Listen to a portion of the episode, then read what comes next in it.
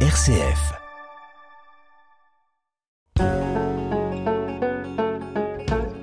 Parlons patrimoine. Erika Walter, RCF Charente.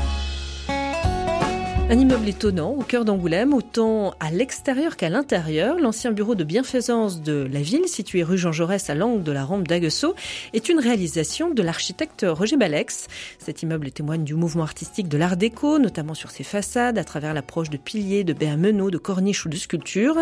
Cet ancien bureau de bienfaisance fera l'objet de visites exceptionnelles lors des Journées européennes du patrimoine. Ce sera précisément le 16 septembre. Avec nous pour en parler, Laetitia Copin-Merlet du service Pays d'Art et d'Histoire de Grand Angoulême bonjour. Bonjour Erika. Ce bâtiment, cet ancien bureau de bienfaisance, même quand on le regarde finalement rapidement, distraitement, c'est quand même difficile de ne pas se rendre compte de l'intérêt qu'il peut avoir. La façade révèle un caractère singulier et donc on, on s'en aperçoit forcément, même si on découvre la ville d'Angoulême, il apparaît vraiment cet ancien bureau de bienfaisance. Complètement, et c'est un marqueur euh, urbain euh, immanquable. Déjà, on a des dimensions euh, vraiment tout à fait exceptionnelles, un positionnement euh, au niveau de la ville hein, qui marque l'entrée euh, depuis l'avenue Gambetta vers le plateau, le, cœur historique d'Angoulême. Donc euh, voilà, une position finalement stratégique. Et puis une façade absolument bah, remarquable avec des formes singulières et une, un décor sculpté absolument unique en fait sur, sur le plateau d'Angoulême. Alors avec vous, évidemment, on va revenir sur cet immeuble et puis on va d'abord revenir sur l'origine, sur euh, finalement ce qui a permis la construction euh, de cet euh, immeuble et donc de ce bureau de bienfaisance de la ville d'Angoulême. En fait, tout part d'un legs du pharmacien Jean Fougerat. Comment on peut situer un petit peu ce legs et puis par rapport ensuite évidemment à l'architecte Roger Balex à qui va être confiée la réalisation de cet ancien bureau de bienfaisance. Mais tout part de ce legs. Alors peut-être situer Jean Fougerat aussi et puis par rapport à, à la ville d'Angoulême, ce lien de, de, ce pharmacien et de ce qu'il représente finalement. Alors Jean Fougerat, en fait, c'est un Charentais. Euh, il est né donc en, 1863 à Saint-Marie, côté de Montembeuf.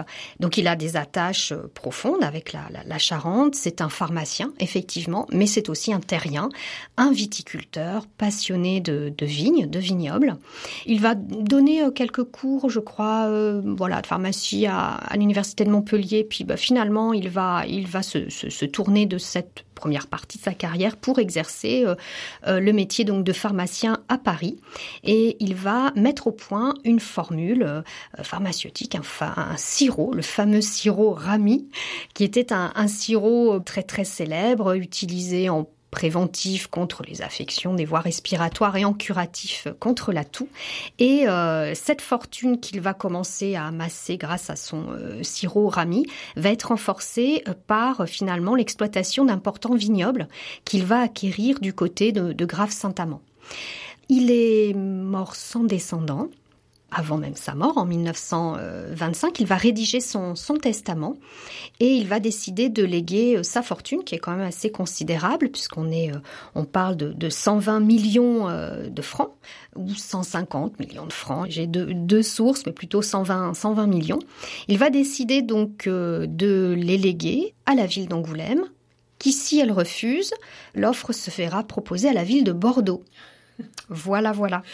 Euh, le pharmacien, vigneron, viticulteur charentais décède finalement en 1932. Et à l'ouverture du testament, la ville d'Angoulême donc accepte euh, ce legs. Elle a bien fait.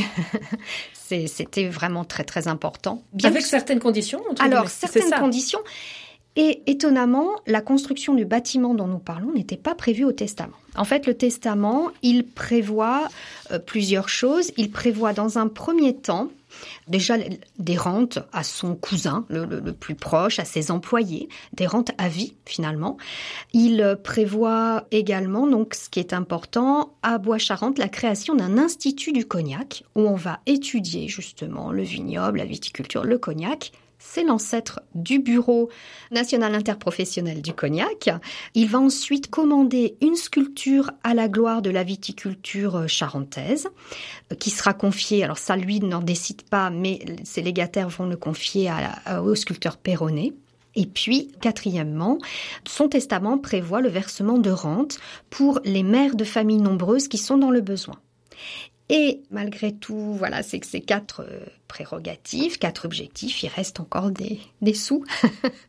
et donc, euh, eh bien, on va décider de construire effectivement un bâtiment pour pouvoir abriter le bureau de, bienfaisance euh, qui existe déjà à Angoulême. Alors, je ne sais pas où il se situait précisément, mais les, les bureaux de bienfaisance, ils existent depuis 1796 en France. Celui d'Angoulême existe depuis 1844 et il est administré par un certain Pierre Balex, le père de Roger Balex. Donc le lien effectivement se fait assez naturellement avec l'architecte. Alors surtout que Roger Balex, là puisqu'on est euh, effectivement euh, dans les années 20, dans les années 30, Roger Balex est l'architecte, on va dire, de la Charente et l'architecte d'Angoulême. C'est l'architecte de la ville, c'est l'architecte du département, c'est l'architecte qui, bah, de très loin, a le monopole, euh, voilà, sur toute l'architecture de l'entre-deux-guerres en, Charente et notamment Angoulême. il a déjà réalisé de très nombreuses réalisations, notamment le monument aux morts de la Grande Guerre sur la place de Beaulieu. Ça, c'est en hommage aux, morts euh, charentais de la Première Guerre mondiale. Il a réalisé, je parle des plus emblématiques, hein, la, caserne des pompiers très très importante là aussi qui domine au niveau euh, au niveau du paysage urbain la, ville la très très belle école Marie Roustan dans le quartier euh, Saint-Cybard les, beaux immeubles boulevard Chabas et, et rue Rousselot immeubles d'habitat collectif l'hôpital de Girac quand même, enfin l'ancien hôpital de Girac était la maison de retraite à l'origine. Et puis il termine finalement quasiment euh, son œuvre par la réalisation du bureau de, de bienfaisance, puisqu'en fait la création du bureau de bienfaisance va s'étaler de 1936 à 1941. Et Roger Balex, alors il y a effectivement la production architecturale, bien entendu, est stoppée net par la Seconde Guerre mondiale, mais surtout, Roger Balex sera déporté comme personnalité euh, politique majeure, surtout euh, dangereuse pour, euh, pour l'occupant et il reviendra de, détention euh, très fortement affaibli. Sa carrière d'architecte, euh, il la poursuit, mais, mais, péniblement du fait de, de, sa, de sa santé. Donc c'est véritablement sa dernière euh, création, il ne le sait pas, mais sa dernière création, oui. Donc évidemment, c'est pensé par euh, Roger Balex, c'est dessiné par Roger Balex, et donc avec ce style art déco encore et toujours, hein, dans la lignée, dans la continuité des autres réalisations, et puis de cette époque, bien sûr. Oui, tout à fait. Alors, c'est vrai que là, c'est le, le, le, style qu'utilise, le style prédominant de, de l'entre-deux-guerres, c'est certain. Parfois, on avait sur certaines réalisations de Roger Balex euh, une architecture un peu plus éclectique, un peu plus pittoresque, etc. Là, véritablement, on peut attribuer euh, le qualificatif d'architecture euh, art déco pour cet immeuble-là. On a tous les codes, on a une architecture rationaliste, une architecture qui utilise des lignes euh, pures, et puis surtout, on a aussi un décor qui est euh, totalement euh, en lien avec l'art déco, puisque l'art déco c'est une architecture, mais c'est aussi euh, une expression artistique qui va qui va au-delà, qui touche aussi la sculpture, le vitrail, les arts mineurs, etc. Et là, Roger Balex a aussi s'est accompagné, s'est fait accompagner de deux grands artistes de l'époque, un plus connu donc localement, qui est Charles-André Valère Juin, qui est donc le sculpteur qui va réaliser tous les bas-reliefs de la façade, et ensuite un vitrailliste, un maître verrier euh, très très important sur, le plan euh, de cette discipline dans les années 30 euh, et 40, qui est donc le, le vitrailliste Francis Chigot, maître verrier implanté à Limoges, mais qui travaille dans le monde entier. Alors malgré tout, est-ce que euh, dans la façon dont a été pensé euh, ce bâtiment, euh, donc bureau de bienfaisance, il y avait quand même des enjeux, il y avait quand même des contraintes où finalement Roger Balex a laissé vraiment libre cours à, ses envies, à son expression, où il fallait quand même par rapport au à l'usage du bâtiment, eh bien que ça se ressente aussi dans l'architecture ou dans la façon de penser ce bâtiment? Je pense qu'il a vraiment eu quasiment carte blanche. Il y avait une, enveloppe financière euh, assez conséquente. Alors, elle a dû, en fin de, chantier, se limiter parce que je retrouvais justement mention dans le, dans le catalogue qui est dédié à Francis Chigot, qui vient d'être édité suite à l'expo qui a eu lieu à, Limoges euh, jusqu'en février 2023, euh, mention au début de projets pour Francis Chigot de, de, vitraux qui ne se résumaient pas à l'unique vitrail qui, qui, est présent, mais plusieurs autres baies devaient être ornées aussi de vitraux. Et visiblement, visiblement, ça n'a pas eu lieu. Donc, sans doute pour des raisons financières, mais on sait très bien que ce genre de réalisation s'opère vraiment à la toute fin du chantier. Il avait quand même là une, une manne financière importante. Et je dirais en fait la seule contrainte, mais qui n'en est pas vraiment une, la seule condition, c'était euh, que deux étages du bâtiment soient réservés à la bibliothèque municipale. Et ça, c'est la ville qui l'impose, puisqu'en 1936, la ville cède le terrain à condition de réserver dans cet immeuble du bureau de bienfaisance deux étages pour la bibliothèque municipale qui est alors installée dans le palais de justice. Donc il y avait plus de logique à ce moment-là pour la ville d'avoir la bibliothèque municipale dans euh, ce bureau de bienfaisance Je pense que c'était une occasion effectivement de pouvoir solutionner euh, la question de la bibliothèque municipale qui n'avait pas le, confort euh, requis dans ce palais de justice. Hein. Elle était abritée dans, cet espace-là, mais bon, elle était sans doute plutôt un usage un petit peu confidentiel. On attendait beaucoup hein, de cette nouvelle bibliothèque. Là, j'ai effectivement un, une mention donc de Roger Alex qui, dit donc euh, en comparaison avec des villes de sensible importance, il sera incontestable qu'Angoulême possédera une des plus belles bibliothèques, ce sera d'autre part la mieux aménagée et installée, et nous pouvons être assurés qu'elle servira d'exemple ou de modèle. Il conclut en disant, il y a d'autres choses, mais la bibliothèque d'Angoulême sera prête à remplir dans la cité ce rôle important d'éducateur. Donc effectivement, le bureau de bienfaisance, il vient en aide aux plus démunis, mais on pense aussi à l'éducation qui est un des piliers importants pour pouvoir avoir une place dans la société et faire en sorte que tout fonctionne correctement. Donc il y a une cohérence vraiment entre le bureau de bienfaisance et puis la bibliothèque municipale. Oui, tout à fait. Dans un même lieu, au cœur de, de ce bâtiment. Oui, tout à fait. Patrimoine, RCF Charente. Alors avec vous, Laetitia Copain-Merlet, on, on, continue à parler euh, de ce bureau de bienfaisance de la ville d'Angoulême et de ce bâtiment qui a accueilli ce bureau de bienfaisance, un ancien bureau de bienfaisance aujourd'hui, donc qui est situé euh, au cœur de la ville d'Angoulême. Euh, vous avez évoqué effectivement tout le travail de, de Roger Balex, la conception, l'approche de Roger Balex. Alors on va rentrer un peu dans le détail justement aussi de cette réalisation, de cette architecture et puis de tout le décor finalement qui pu être mise en œuvre alors sur cette façade et puis euh, aussi à l'intérieur, ce qui euh, témoigne de ce mouvement, de ce style euh, art déco notamment. Alors sur les façades, effectivement, c'est riche, c'est une richesse et en même temps une sorte d'harmonie. Il y a quand même vraiment une, une logique d'approche de l'ensemble pour la façade. C'est ça, il y a quand même un équilibre aussi qui a été trouvé dans cette richesse, dans cette subtilité, on va dire, de la sculpture. Oui, oui, on a vraiment, c'est là qu'on voit le talent de Roger Balex. Hein. Tout est parfaitement euh, harmonieux. Oui, tout est très équilibré. Alors on retrouve dans ce bâtiment qui a quand même des dimensions euh, importantes. Hein. On est sur 1733 mètres carrés, euh, six niveaux d'élévation, je crois plus d'une vingtaine de, mètres de, de, hauteur. On retrouve la, la, marque de Roger Balex dans le fait d'avoir rejeté donc dans l'angle du bâtiment le hall d'entrée. Il affectionne beaucoup ces rotondes qui abritent euh, l'entrée euh, du bâtiment. On a la même chose pour la caserne, notamment euh, des, pompiers. Ça, c'est quelque chose qu'il aime beaucoup. Et donc, c'est la partie qu'on voit le mieux. Elle est à l'angle de la rue Jean Jaurès et de la rampe d'Abguesso, donc au débouché de l'avenue Gambetta. C'est vrai qu'on a cette magnifique rotonde avec cette porte en ferronnerie aussi magnifique.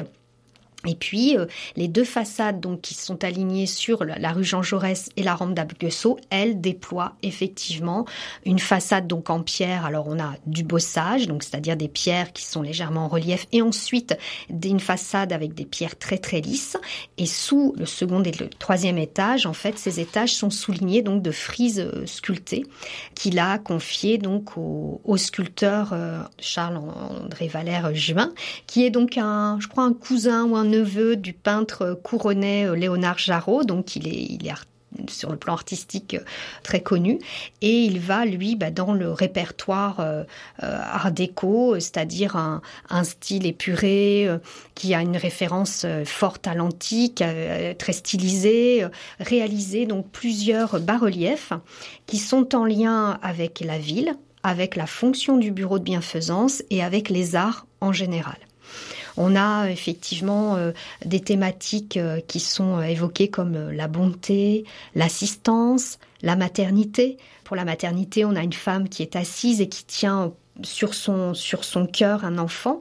Et puis on a une seconde femme qui est assise sur les genoux et qui a les, bras euh, tendus et, qui tient les mains de, de, cette femme euh, à, l'enfant. Donc ça c'est une des très belles euh, réalisations des très beaux bas-reliefs.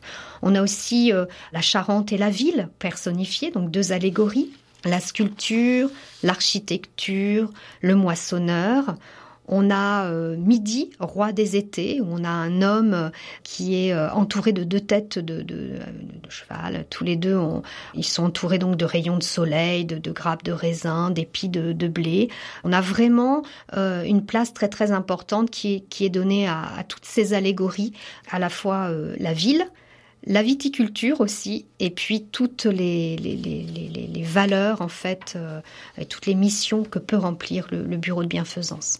Est-ce que là c'est un, dialogue et un choix partagé entre Roger Balex et donc le sculpteur Charles-André Valère-Juin, ou c'est un choix de Roger Balex euh, pour le, ce qui est représenté finalement? Alors là, aucune mention dans les documents à ce jour, hein, aucune mention dans les documents de Roger Balex quand il présente son projet. Il le présente, euh, il explique voilà la situation qu'il va lui donner, la fonction, euh, la situation géographique, sa fonction, le, projet architectural qu'il envisage, mais euh, pas forcément beaucoup de détails quant aux sculptures et alors aucune ligne non plus sur le, vitrail. Il y a sans doute d'autres archives. On sait que les archives de Roger Balex, qui sont conservées aux archives départementales de la Charente, ne sont pas totalement complètes. Hein. Il y a des choses qui ont disparu. Bon, c'était peut-être dans cette partie-là. Je pense que Roger Balex avait un, été très très présent, euh, ça j'en suis, euh, j'en suis convaincue. Mais euh, voilà, quelle était la part de liberté de Charles-André Valère Chuin, je, l'ignore. Mais en tout cas, voilà, il y, avait quand même une, commande hein, qui se reflète très clairement dans les, thèmes retenus, ça c'est certain. Donc sur l'ensemble des façades, là, vous avez détaillé effectivement les représentations dans ces bas-reliefs, mais tout ce qui est effectivement piliers, corniches, béameno, tout cet ensemble, ces façades, véritablement, elles ont été pensées, réfléchies dans le moindre détail, véritablement. Hein. Il n'y a ah pas de détail dans l'œuvre de Roger Balex pour ce qui concerne là, vraiment euh, cet ancien bureau de bienfaisance. Hein. Non, non, là c'est parfaitement euh, conçu, euh, par dessiné par Roger Balex. voilà, son, son projet, il est très très clair. Il y a un rez-de-chaussée qui contiendra un vestibule d'entrée et les services hospitaliers qui sont liés au bureau de bienfaisance. Au premier étage, les services plutôt administratifs du bureau de bienfaisance. Alors effectivement, avec le, hall d'entrée, la rotonde qui vont être magnifiés, dans laquelle va, prendre place un, escalier d'honneur absolument somptueux. Le deuxième étage, salle de lecture. Le troisième et quatrième étage, dépôt de livres. Et ensuite, il présente son œuvre en disant qu'il y aura une façade qui sera en pierre dure et qu'à l'intérieur, par contre, en revanche, il va utiliser le béton armé. Les piliers, les planchers, etc. Et ce qui est très très intéressant, c'est que l'architecte a imaginé donc déjà un monument remarquable, ça c'est sûr, et qu'il envisage déjà des possibilités d'agrandissement. Donc il est, là il y a vraiment une ambition très très forte. Il y met les moyens, ça c'est évident. Il a les moyens, il y met les moyens. C'est sans doute aussi euh, quelque chose qui lui tient à cœur, hein, de par la, la, fonction de son père qui est l'administrateur. Bon voilà, il y, a, il y, a, tout un faisceau là qui se rassemble pour faire euh, que cette œuvre soit absolument euh, remarquable. Alors vous le dites, même si effectivement, Laetitia Copper-Merlet, entre l'extérieur et l'intérieur, bien sûr, il y a une continuité, bien sûr, il y a ce style art déco qui se retrouve aussi à l'intérieur, mais vous le dites donc avec ce béton, par exemple, qui tranche avec euh, les pierres de l'extérieur. Oui, oui, oui, on a, euh, on a effectivement plutôt sur la façade des matériaux euh, traditionnels, avec une facture euh, bah, plus moderne. Par contre, à l'intérieur, on a à la fois une facture moderne et des matériaux qui sont les matériaux euh, du mouvement moderne, hein, du ciment, du, béton armé. Et puis, euh, on a également un décor qui n'est pas visible au premier abord et que l'on découvre dans le hall d'escalier et dans la salle de réunion des administrateurs au premier étage du bureau de bienfaisance. Donc, on a à la fois donc un, donc j'ai de l'escalier d'honneur, donc un magnifique escalier d'honneur qui permet de relier rez-de-chaussée et premier étage, euh, conçu en pierre dure de, de Vilhonneur, avec de part et d'autre juste au début de l'escalier, donc deux appuis de forme circulaire qui contiennent des luminaires intégrés, donc circulaires, donc euh, vraiment de très très belles factures. Très bel escalier qui mène jusqu'au jusqu'à un palier au premier niveau au-dessus duquel s'élève le, magnifique vitrail de, Francis Chigot, je vais y revenir, et ensuite deux, ailes qui permettent de, desservir et de réguler le flux de, visiteurs d'un côté et de l'autre. Donc l'escalier d'honneur, il a vraiment une place euh, de choix, on le voit dès qu'on franchit le, seuil de, la rotonde d'entrée, il est, il est vraiment remarquable. Et effectivement, même s'il n'en parle pas, euh, Roger Balex avait prévu une très grande verrière desservant, débouchant sur euh, cet escalier. Et c'est cette verrière qui va être occupée par le, vitrail de, Francis Chigot, accompagné du dessinateur avec lequel il, euh, travaillait. C'est un, vitrail absolument remarquable par ses dimensions. Il fait 3,75 m de haut sur 1,80 m de, de large. Il date de 1939. Il a été nommé donc la charité laïque. Et c'est un vitrail qui est complètement euh, en lien au niveau de son thème avec euh, ben, toute la fonction du bureau de, bienfaisance et au niveau de son style, c'est proprement un, vitrail art déco. Le dessinateur, c'est Pierre Parot. Et euh, la charité laïque, donc c'est un, ce grand vitrail représente donc une femme tête nue qui est un plutôt vêtue à l'antique dans ce sens qu'elle a une tunique marquée à la taille par une, ceinture et elle a une sorte de, de, manteau, de, cape agrafée sur les épaules. Et à ses pieds, eh bien, euh, on voit dans une position euh, de protection hein, de ses mains qui se referment vers ces personnages qui sont à ses pieds et qui sont des enfants. On a euh, des enfants qui sont pas en très bonne santé. Il y en a un qui, semble avoir un, bandage sur la jambe, qui sont en train de manger des tranches de pain et puis euh, notamment une, fillette, enfin un peu plus grande, qui tient vraiment un tout nouveau-né emmailloté donc dans, dans, son, dans ses bras et euh, de part et d'autre des infirmes, des malades, des vieillards. Donc c'est finalement une sorte de vierge, euh, une vierge laïque, hein, on va dire, euh, de représentation donc de la Vierge de miséricorde, de la Vierge de protection, qui est en train donc de, de, de, protéger toute cette population, tous ces démunis d'Angoulême. Et à l'arrière-plan, il y a les usines et puis il y a des masures. Donc c'est voilà, on voit bien d'où proviennent ces populations malmenées.